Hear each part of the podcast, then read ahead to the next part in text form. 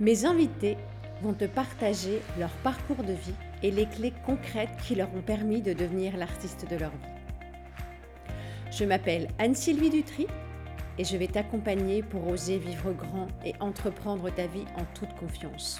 Bonjour à toutes et à tous, je suis ravie de vous retrouver aujourd'hui en, euh, ce jour férié avec euh, un de mes amis et euh, formateurs, Gilles Durouchou. Bienvenue Gilles. Merci euh, de ton accueil, euh, toujours aussi chaleureux et souriant, un vrai rayon de soleil. Merci Anne-Sylvie. Merci. Alors aujourd'hui, euh, Gilles, qui est le fondateur de l'Académie des conférenciers. Pour ceux qui m'ont suivi, j'ai fait le parcours de la formation avec Gilles. Et voilà, aujourd'hui, je voulais vraiment mettre en, en lumière Gilles parce que c'est quelqu'un qui a un parcours de vie aussi atypique que le mien, on va dire presque. Tu as eu plein de, belles rencontres qui ont fait, qui ont fait ton chemin. Et aujourd'hui, c'est quelque chose qui me parle beaucoup parce que la, enfin, la prise de parole en public, c'est quelque chose, voilà, c'est la troisième peur. Les gens ont peur de parler en public.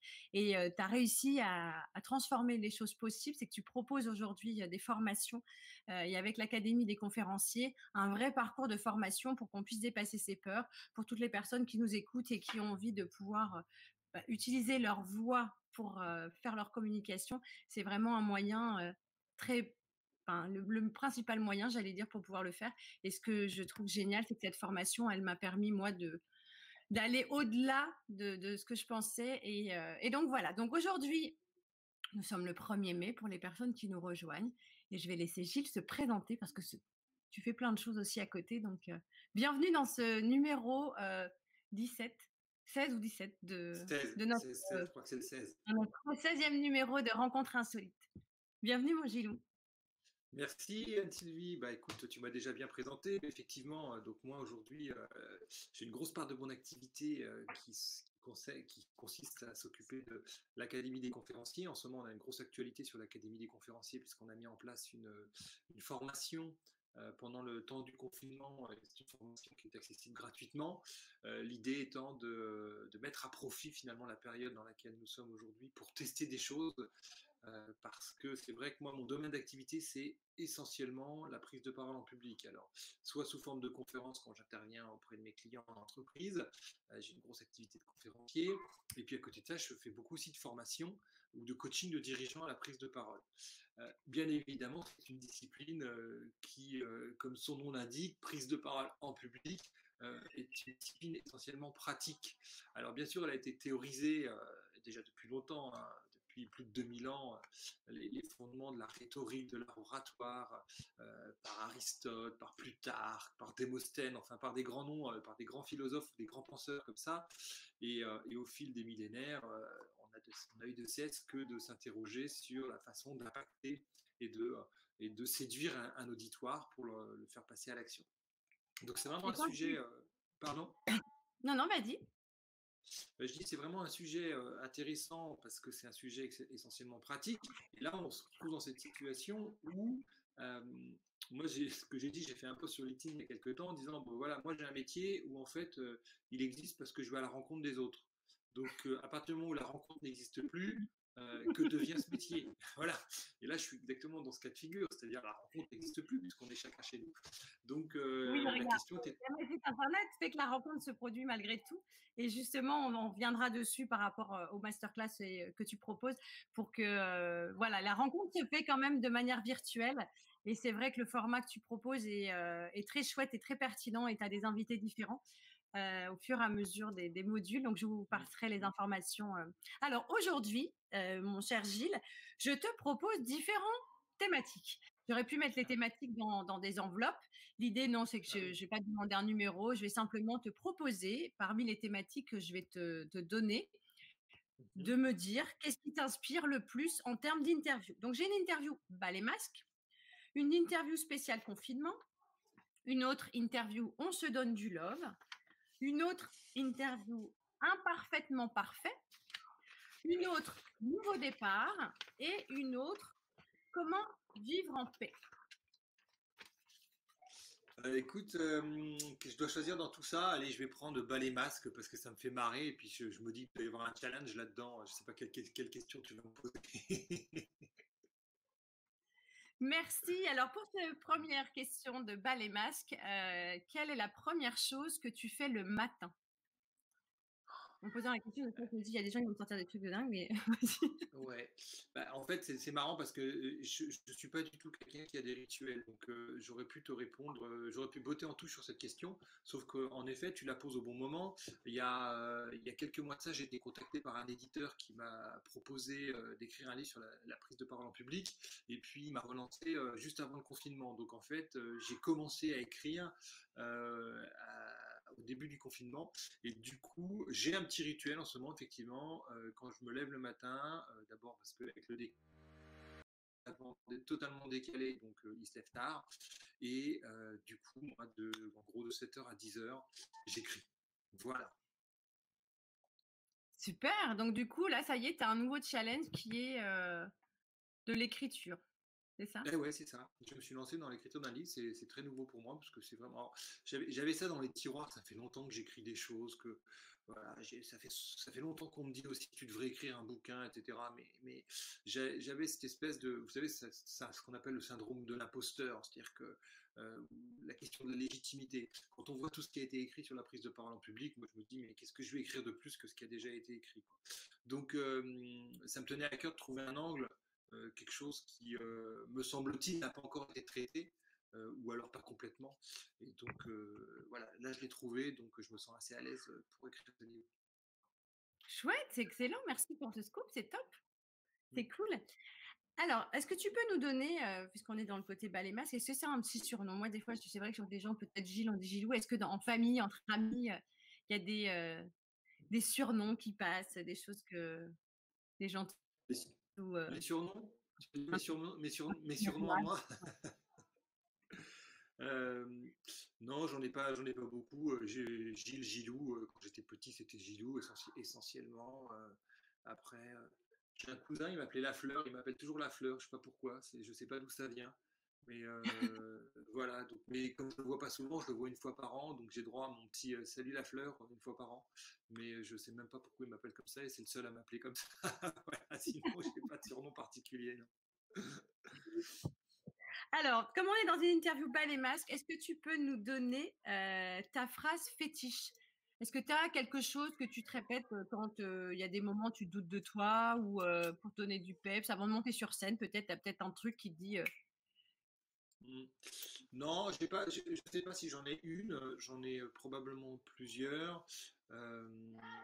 celle que j'aime bien en ce moment, euh, parce qu'elle est d'actualité pour moi avec tout ce que je fais en ce moment, c'est une phrase de Dale Carnegie qui dit Vous n'avez aucune idée de là où vous menez votre capacité à prendre la parole en public. Et je trouve que cette phrase, elle est extrêmement puissante parce que c'est quelque chose qu'on a du mal à comprendre en fait tant qu'on l'a pas vécu. mais en fait, j'ai écrit là-dessus il n'y a pas très longtemps, donc c'est assez frais pour moi. Et c'est vrai que moi, je suis tombé dans la prise de parole en public avec l'expérience TEDx que j'ai vécue à La Rochelle en 2012, quand on a, avec quelques amis, commencé à organiser les conférences TEDx. Et à ce moment-là, moi, la prise de parole en public, c'était une discipline bah, que je pratiquais un peu comme tout le monde, parce que j'animais un peu des réunions, des rendez-vous clients, etc. Mais je n'étais pas spécialement alerte sur le sujet. Et là, j'ai commencé à m'y intéresser beaucoup. Et en fait, je suis tombé dedans en 2012. Et six ans plus tard, en 2018, j'étais sur une scène euh, devant 1500 personnes. C'était le Grand Théâtre du Puy du Fou, un lieu absolument magique, féerique. Euh, j'étais avec mon collègue euh, Ludovic Leroux, avec qui on a coécrit la conférence Oser être remarquable. J'étais avec qui est chanteuse et qui nous accompagne sur cette conférence quand on l'a fait au format spectacle. Et là, tu te dis, oui, c'est ça. Del Carnegie avait raison. Je n'avais absolument aucune idée en 2012 euh, où pouvait me mener ma capacité à prendre la parole en public. Quoi. Et ça, c'est vivre des choses comme ça. Bah, moi, j'adore ça personnellement.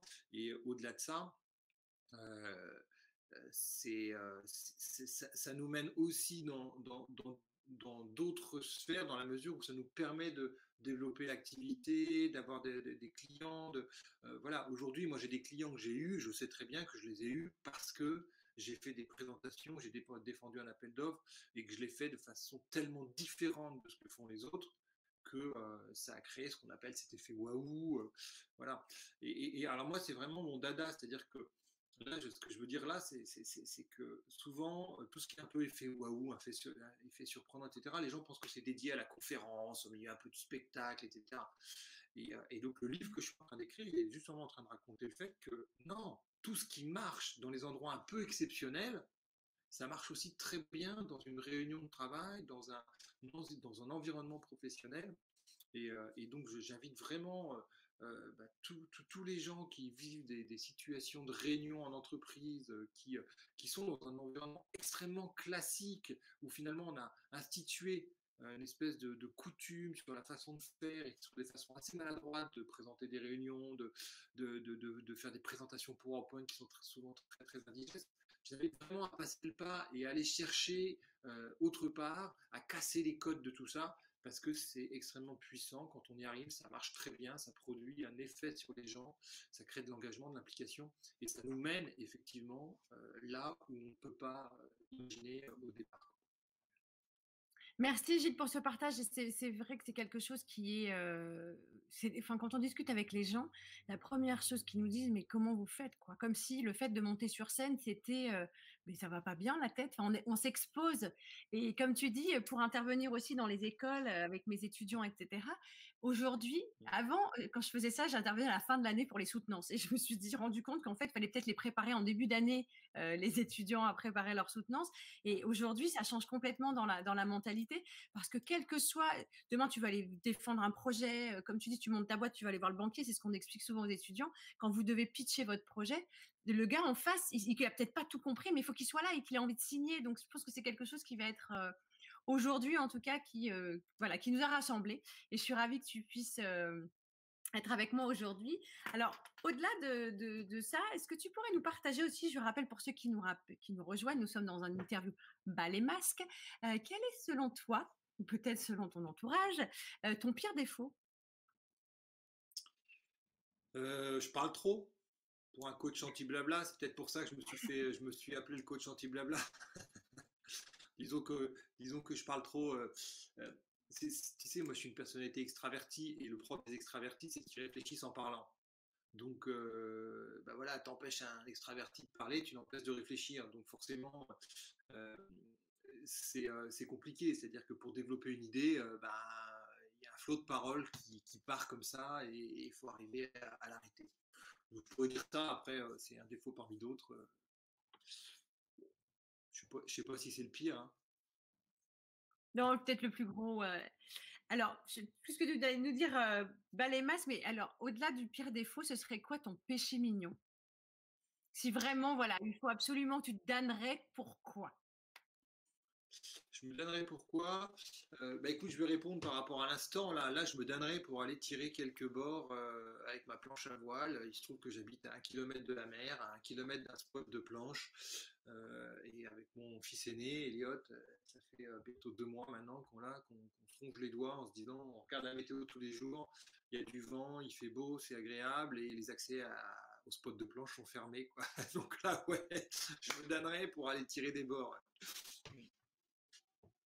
C'est vrai que c'est compliqué quand on voit le soleil qu'on a eu depuis le début du confinement. Enfin, on va pas s'en plaindre, mais je pense que c'est quelque chose qui est pas du tout évident à devoir gérer. Donc, bah, ça va, tu n'as pas besoin de faire. Tu à moins de 100 km de la mer. Donc, toi, tu pourras, dès qu'on sera déconfiné, aller. Euh, si, ils ouvrent les accès à la plage, c'est pas évident qu'ils ouvrent les accès, il hein, faut voir. Tout à fait. Excellent. Est-ce que tu pourrais nous partager, Gilles, euh, ta plus grosse gamelle? Ma plus grosse gamelle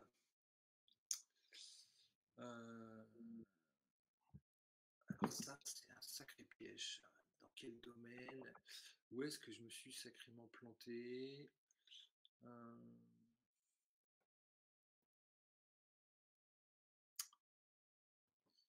Écoute, je sais, c'est marrant parce que des gamelles, t'en as forcément, mais des grosses, grosses, grosses. Est-ce que j'ai le souvenir d'avoir un jour pris un mur euh, et être parti hyper déçu en me disant j'aurais dû faire comme si j'aurais dû ah je regrette de pas je j'ai rien qui me vient là. Ouais, au départ une gamelle et puis tu t'es rendu compte que finalement c'était peut-être la meilleure opportunité qui soit. Si t'en as pas, je suis ravie. bah, disons que je sais pas, non, non, mais j'en ai, mais des grosses, tu vois, des trucs qui, qui, qui vraiment qui m'auraient mis en difficulté, qui m'auraient mis en danger, qui m'auraient mis dans des situations euh, où vraiment euh, j'aurais regretté de ce qui s'est passé. En fait, toutes les gamelles que j'ai pu avoir, euh, tu, disais tout à l'heure que j'ai fondé l'Académie des conférenciers, c'est pas tout à fait vrai.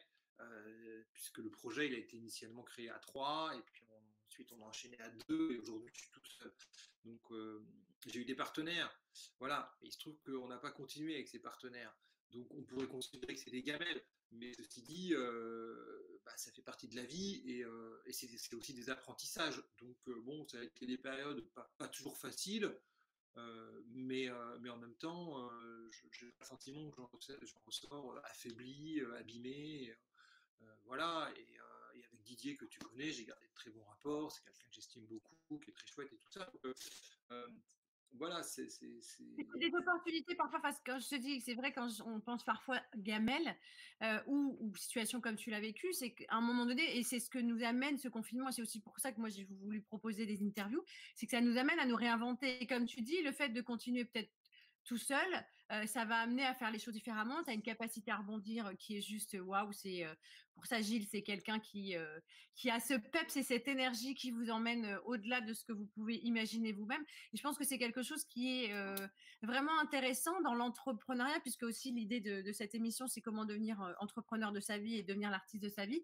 comme tu dis, il y a des situations qui pourraient nous anéantir complètement et au contraire qui nous amènent à, à ré, à revisiter les choses sous un autre angle, peut-être, tout simplement.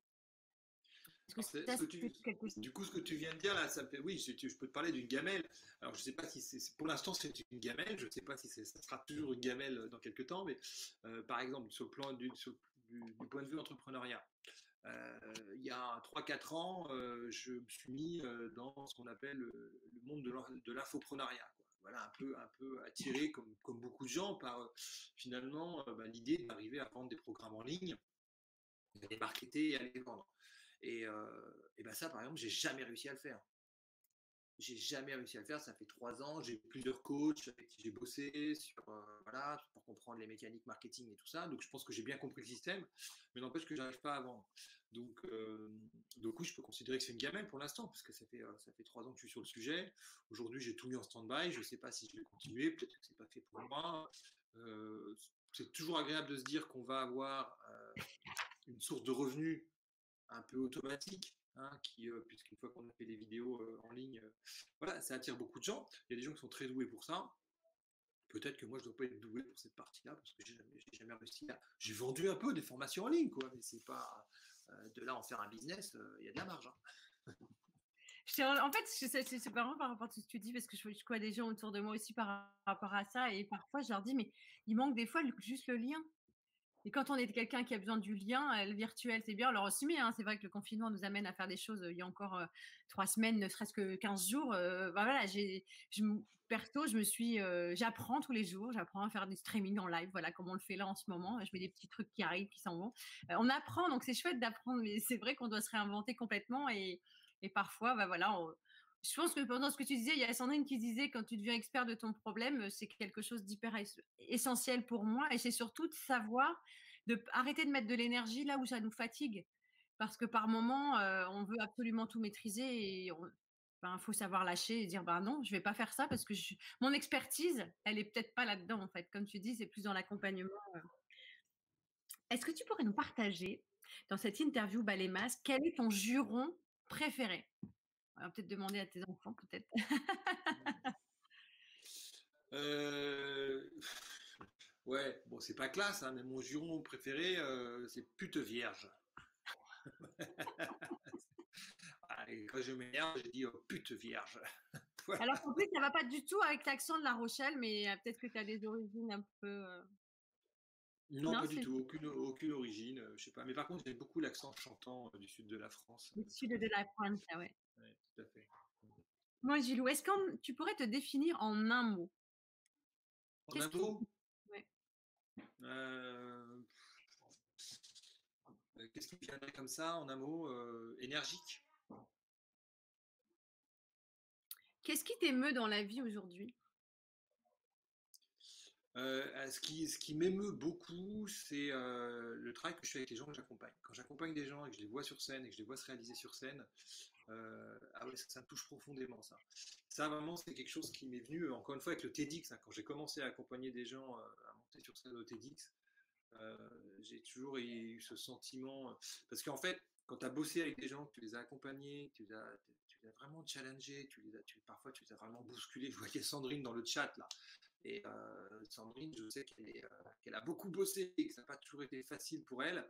Euh, voilà, quand tu vois tout le travail qu'ils ont fait, les remises en question qu'ils ont eues, les, difficultés, et que tu les vois éclore sur scène, ah ouais, ça c'est très très touchant. Ça c'est très très touchant. Et ça l'est encore plus quand derrière, tu as des gens qui viennent te voir en disant vraiment, disons que telle ou telle personne, sa conférence, ce que, ah ouais, c'était vraiment. voilà. Donc ça, ça ouais, j'aime bien. À l'inverse, qu'est-ce qui te met en colère? euh, ce qui me met en colère, euh, le, la, méchanceté gratuite. Voilà. La méchanceté gratuite. J'ai été, victime il y a quelques semaines, là, quelques mois, euh, d'une attaque sur les réseaux sociaux qui était, qui était, qui était, qui était extrêmement, extrêmement perverse, qui était nulle, qui était minable.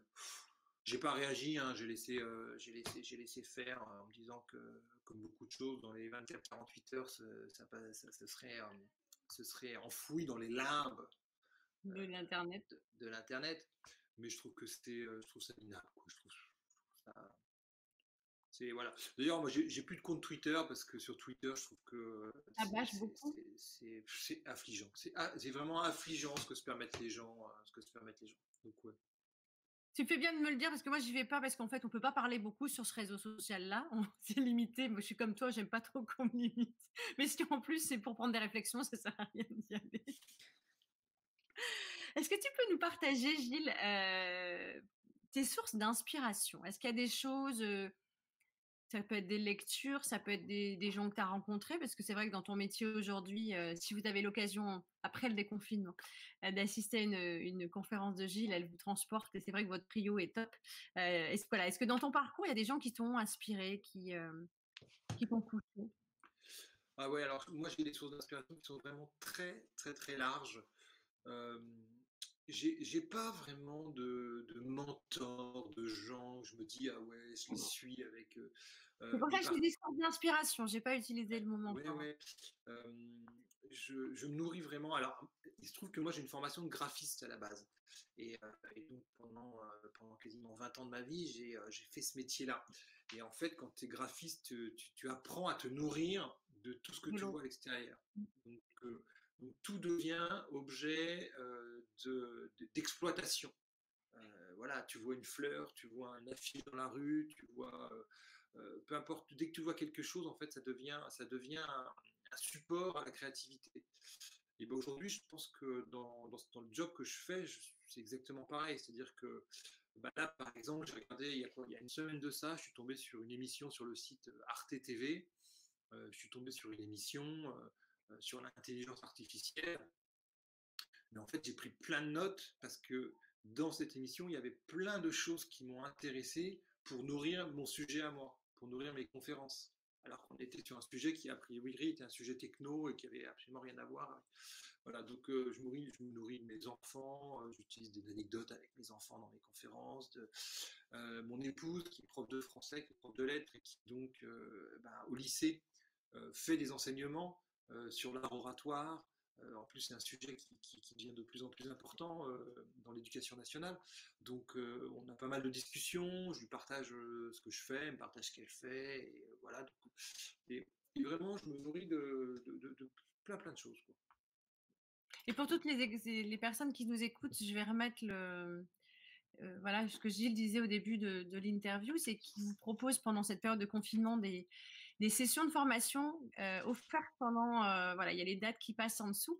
C'est vraiment, pour moi, si vous avez le temps et si vous avez envie d'apprendre, enfin surtout c'est l'engagement aussi que vous allez y mettre, parce que si c'est juste pour venir euh, aller glaner des informations, c'est vraiment vous avez possibilité de changer votre façon de communiquer et d'impacter les personnes que vous avez en face de vous. Et comme dit Gilles, il n'y a pas besoin d'avoir 50, 100, 200, 1000 personnes. Si vous devez simplement, à un moment donné, pour votre projet, défendre bec et votre projet devant un banquier et être sûr, je pense que c'est quand même je l'ai expérimenté, donc je vous parle en connaissance de cause.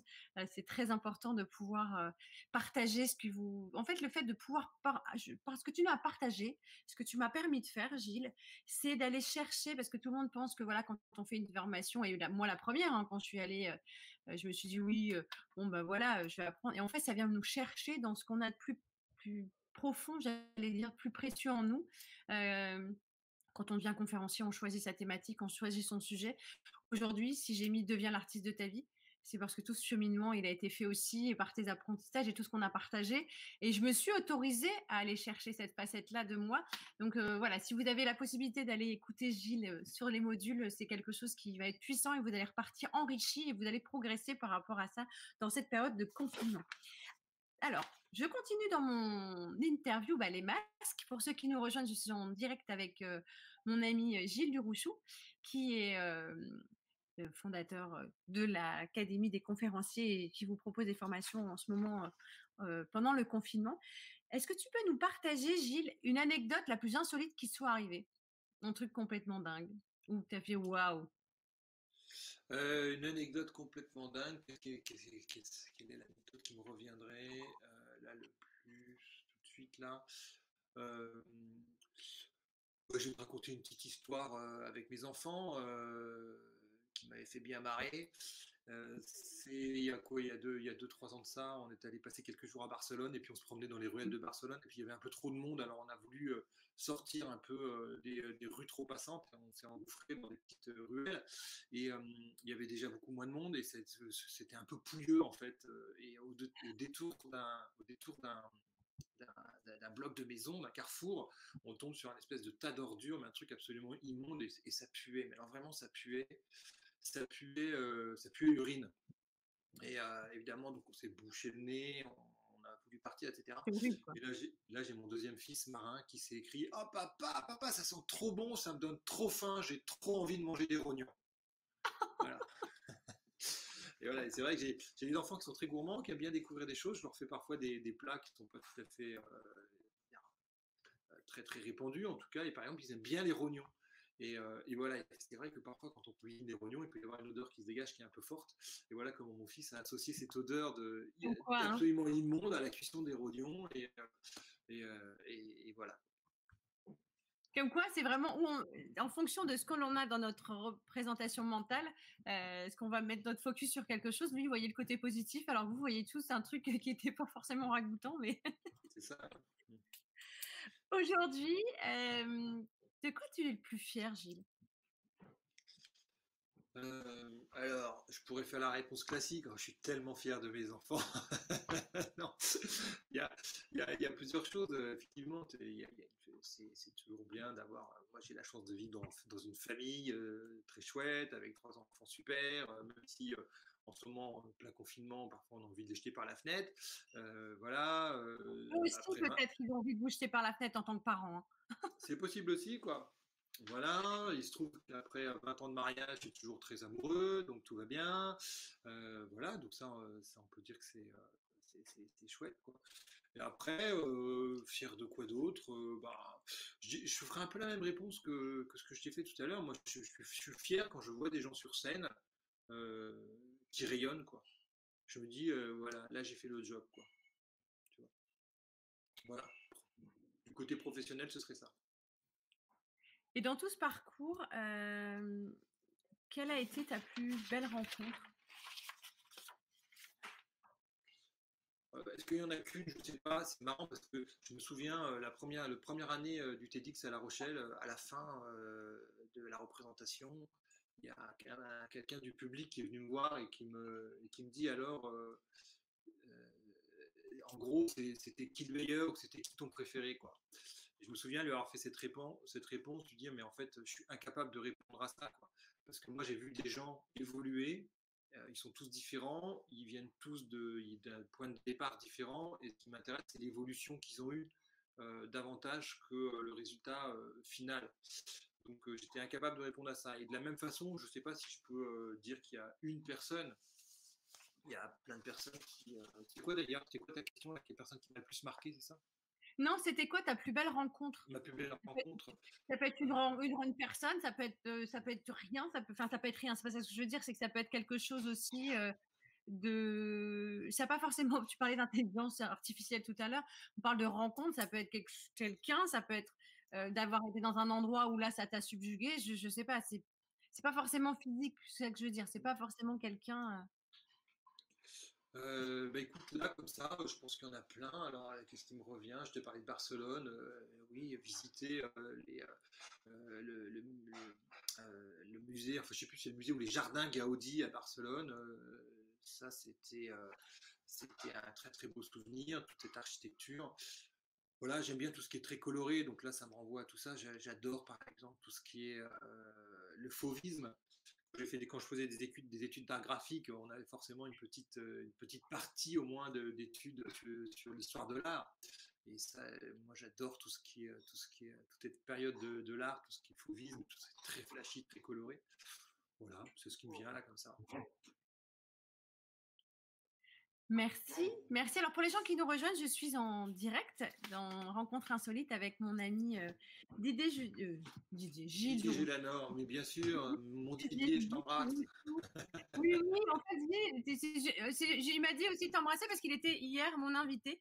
Euh, et, et, voilà, c'était une, aventure aussi commune. J'aimerais aussi, tant qu'on est dans son bal et masque, est-ce que tu peux nous dire le pire, mais le pire cadeau d'anniversaire que tu aies jamais reçu le pire cadeau que j'ai jamais reçu, est-ce que... Il faut que je coupe au montage. Il n'y aura pas de montage, hein, mais s'il faut que je coupe pour pas que tu te fâches avec la famille, les amis, tu me diras. Ouais, j'ai un souvenir, j'ai un, souvenir d'avoir reçu un jour, j'étais, je sais pas, j'étais adolescent, et en fait, je, rentre de vacances, ou je ne sais plus, et, et, je vois dans ma chambre, sur mon bureau, un paquet cadeau, et donc je comprends qu'effectivement, c'était un paquet cadeau pour mon anniversaire, et donc tu sais, l'excitation que tu as quand tu as un paquet cadeau, quand on va te faire un cadeau, en fait, tu as presque plus d'excitation quand tu vois le paquet cadeau, quoi. tu dis, ah chouette, il y a un cadeau qui m'attend sur mon bureau, et, et donc j'étais assez excité, et en fait, quand je l'ai ouvert, c'était juste une paire de gants pour aller au ski alors que je revenais du ski. Et, euh, voilà. Et donc, il y avait une forme de déception assez forte. Je dis, ah bah j'aurais dû, j'aurais dû le laisser fermer encore longtemps ce paquet. j'aurais eu toujours cette espèce de petite excitation et de plaisir à l'ouvrir. Voilà. Et ton pire cadeau de Noël? Parce que ça aussi, c'est un. Est-ce que, est-ce que tu les revends Est-ce que tu les revends les cadeaux de Noël sur, sur Internet ou toi tu fais pas ça? Non, non, non, j'ai jamais revendu un cadeau euh, de Noël sur Internet.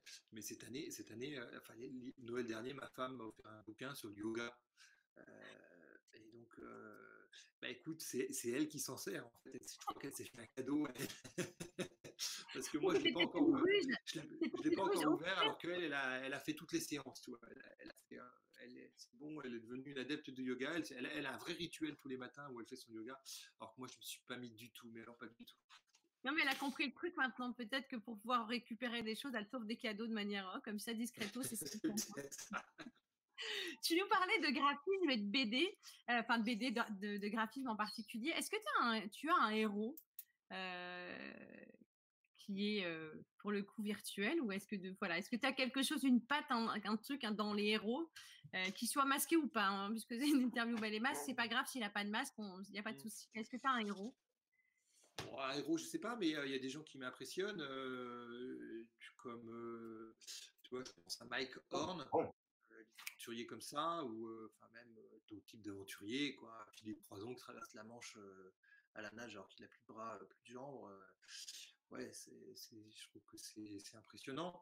Après, il y a des gens mais comme Paul Fontaine, qui est un copain que j'adore, qui est un type qui, qui, est assez impressionnant, quoi, parce qu'il est il a la mucoviscidose, euh, il a une capacité respiratoire qui est de l'ordre de 50%, 55%, et pourtant il se fait des challenges euh, d'aller euh, d'aller gravir le Mont Blanc. Donc voilà, j'ai des, gens comme ça que j'admire particulièrement parce que je trouve que ce qu'ils font, c'est très chouette. Et je vais rebondir par rapport à ce que tu disais par rapport à des gens comme Philippe Croison, etc. Je voyais aussi hier sur sur, je crois que c'est sur LinkedIn ou autre. tu as beaucoup de personnes, et c'est vrai pour, par rapport à ce que tu disais, qui arrivent aujourd'hui, il expliquait qu'il va faire un, transformer sa conférence en, format spectacle. et pour ceux et celles qui n'ont jamais vu Gilles en, mode conférence, allez-y parce qu'en fait, il amène une pêche, il amène une énergie, du questionnement, des choses qui sont c'est frais en fait. C'est ça que je trouve chouette dans cette conférence, c'est que tu amènes du peps. le fait d'être avec Gersand aussi, de qui chante merveilleusement bien. Vous avez trouvé le bon équilibre entre transmission d'informations, tu parlais tout à l'heure qu'on peut mettre dans les entreprises aussi, amener quelque chose de différent. Et je trouve que dans ton format, il y a vraiment cette notion d'équilibre entre le côté sympa, rigolade, peps qui change complètement et qui casse complètement les codes, les codes qu'on connaît en entreprise, et amener un apport de compétences où on vient réfléchir. Ça nous amène, oui, on est là en train de rire et de se marrer. Puis finalement, on se dit, oui, il a fait la, il a raison, où j'en suis dans ce que je partage. Et c'est vrai que j'aime beaucoup ce côté décalé et ce que Gilles propose aussi dans les formations, c'est qu'il nous amène à. Moi, j'ai vu des gens plus. Enfin, voilà, c'est vrai que je ne suis pas quelqu'un de spécialement timide. Et tu as réussi, par l'accompagnement et la bienveillance et la pédagogie, à amener des personnes plus réservées à faire des conférences. Et la dernière fois que j'ai vu, si je peux citer par exemple Kevin sur scène, j'étais bluffée parce qu'en fait c'est quelqu'un qui était plutôt assez réservé, pas très à l'aise, expert de son sujet pour le coup. Et aujourd'hui, euh, voilà, il a avancé, il continue et tout le monde, quelles que soient les, les personnes que tu as formées dans dans, dans, ma promo, on va dire, euh, chacun fait son petit bonhomme de chemin et je trouve ça. Euh, donc encore merci. Parce que si je suis là aujourd'hui à t'interviewer, c'est parce qu'il y a une rencontre il y a déjà plus d'un an et demi et c'est une belle rencontre. Donc je trouve ça magique parce qu'en fait, voilà, pour moi, les rencontres, ça crée du lien, ça crée ça crée de l'improbabilité et parfois ça peut changer des vies. Donc, je suis d'accord avec toi. On va militer pour faire le maximum de rencontres après le confinement parce que là, aujourd'hui, c'est vrai que c'est un peu complexe.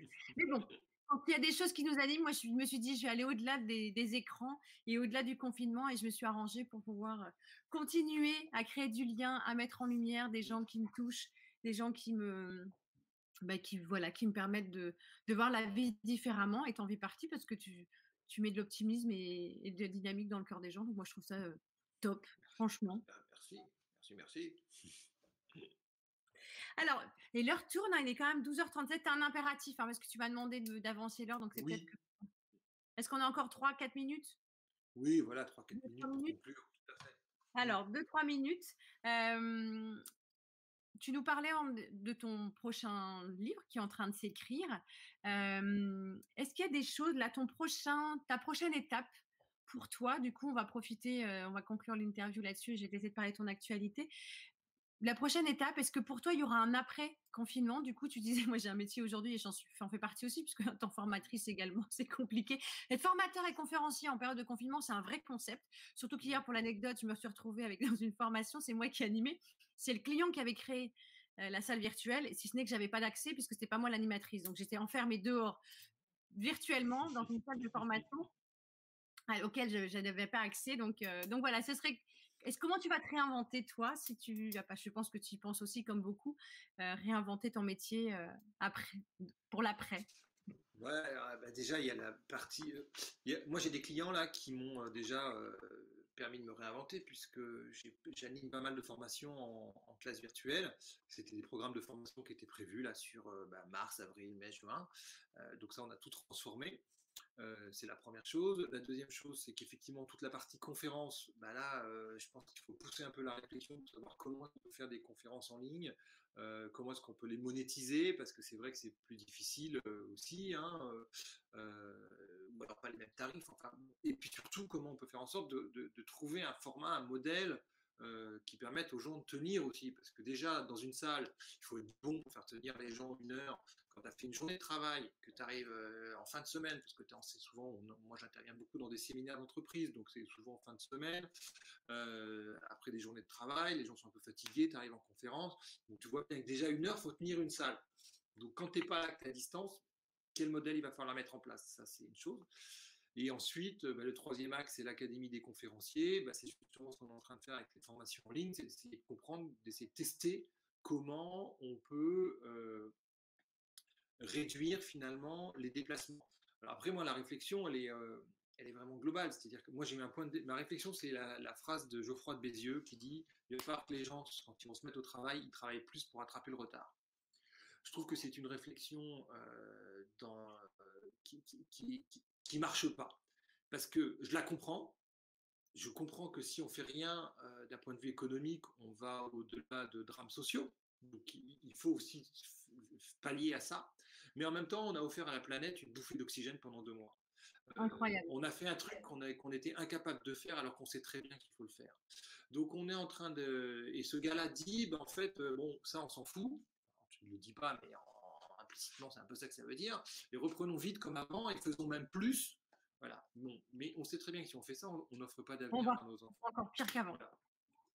Donc moi, si tu veux, cette réflexion, ça a été un déclic pour moi. Je me dis, je fais des formations qui sont des formations à la prise de parole, donc c'est essentiellement pratique même si évidemment il y a de la théorie, c'est quand même essentiellement pratique et on a toujours fait des séminaires, des rencontres.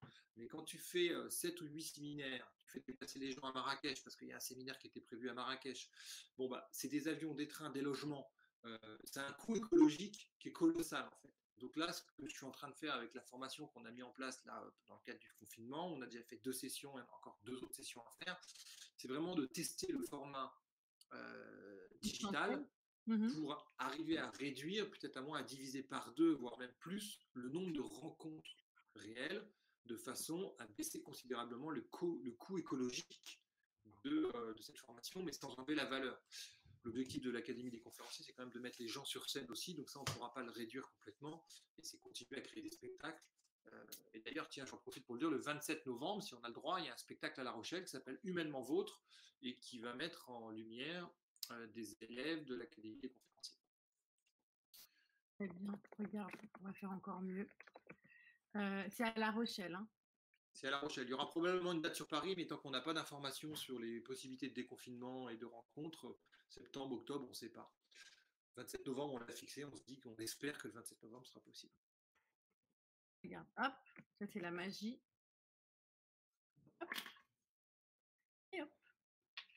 Non, avec un, une faute d'orthographe, mais c'est pas grave, je vais l'enlever. Ah, c'est pas celui-là que je voulais mettre. Je vais recommencer. Hop. Et donc du coup, c'est, euh, disons-nous un petit peu plus le temps que je complète mon petit. Euh, ben, en fait, c'est un événement qui donc, va rassembler des élèves euh, de l'Académie des conférenciers, anciens élèves, élèves actuellement en formation, parce que là, actuellement, j'ai encore des élèves en coaching, même si on fait du coaching digital.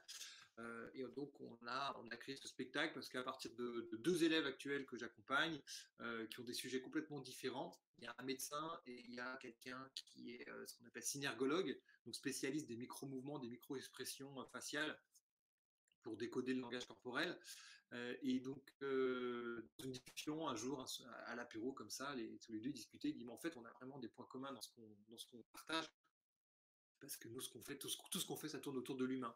Et c'est comme ça que l'idée est venue de créer un spectacle qui s'appellerait Humainement Vôtre, euh, et qui rassemble des gens qui vont venir parler d'un sujet avec ce tronc commun qui est voilà, la dimension humaine. Et je trouve que c'est un sujet, je pense, qui parle à beaucoup de monde, qui est très actuel, euh, qui nous interroge sur plein de choses. On parlait d'environnement tout à l'heure, je parle aussi d'intelligence artificielle, euh, évidemment, et l'humain, tout ça. Merci Gilles, il est 12h43. On va terminer là-dessus. Je vais envoyer le générique de fin. Merci beaucoup, j'ai passé un excellent moment. Euh, ça m'a fait plaisir, de, venir le 1er mai dans mon émission. Donc merci. Avec plaisir, chère vous avez appris plein de choses. Merci Gilles. Bon, bon long week-end. Bon pont, j'allais dire. Profite bien. Bon week-end à tous. À très bientôt. Au revoir. Merci beaucoup. Au revoir.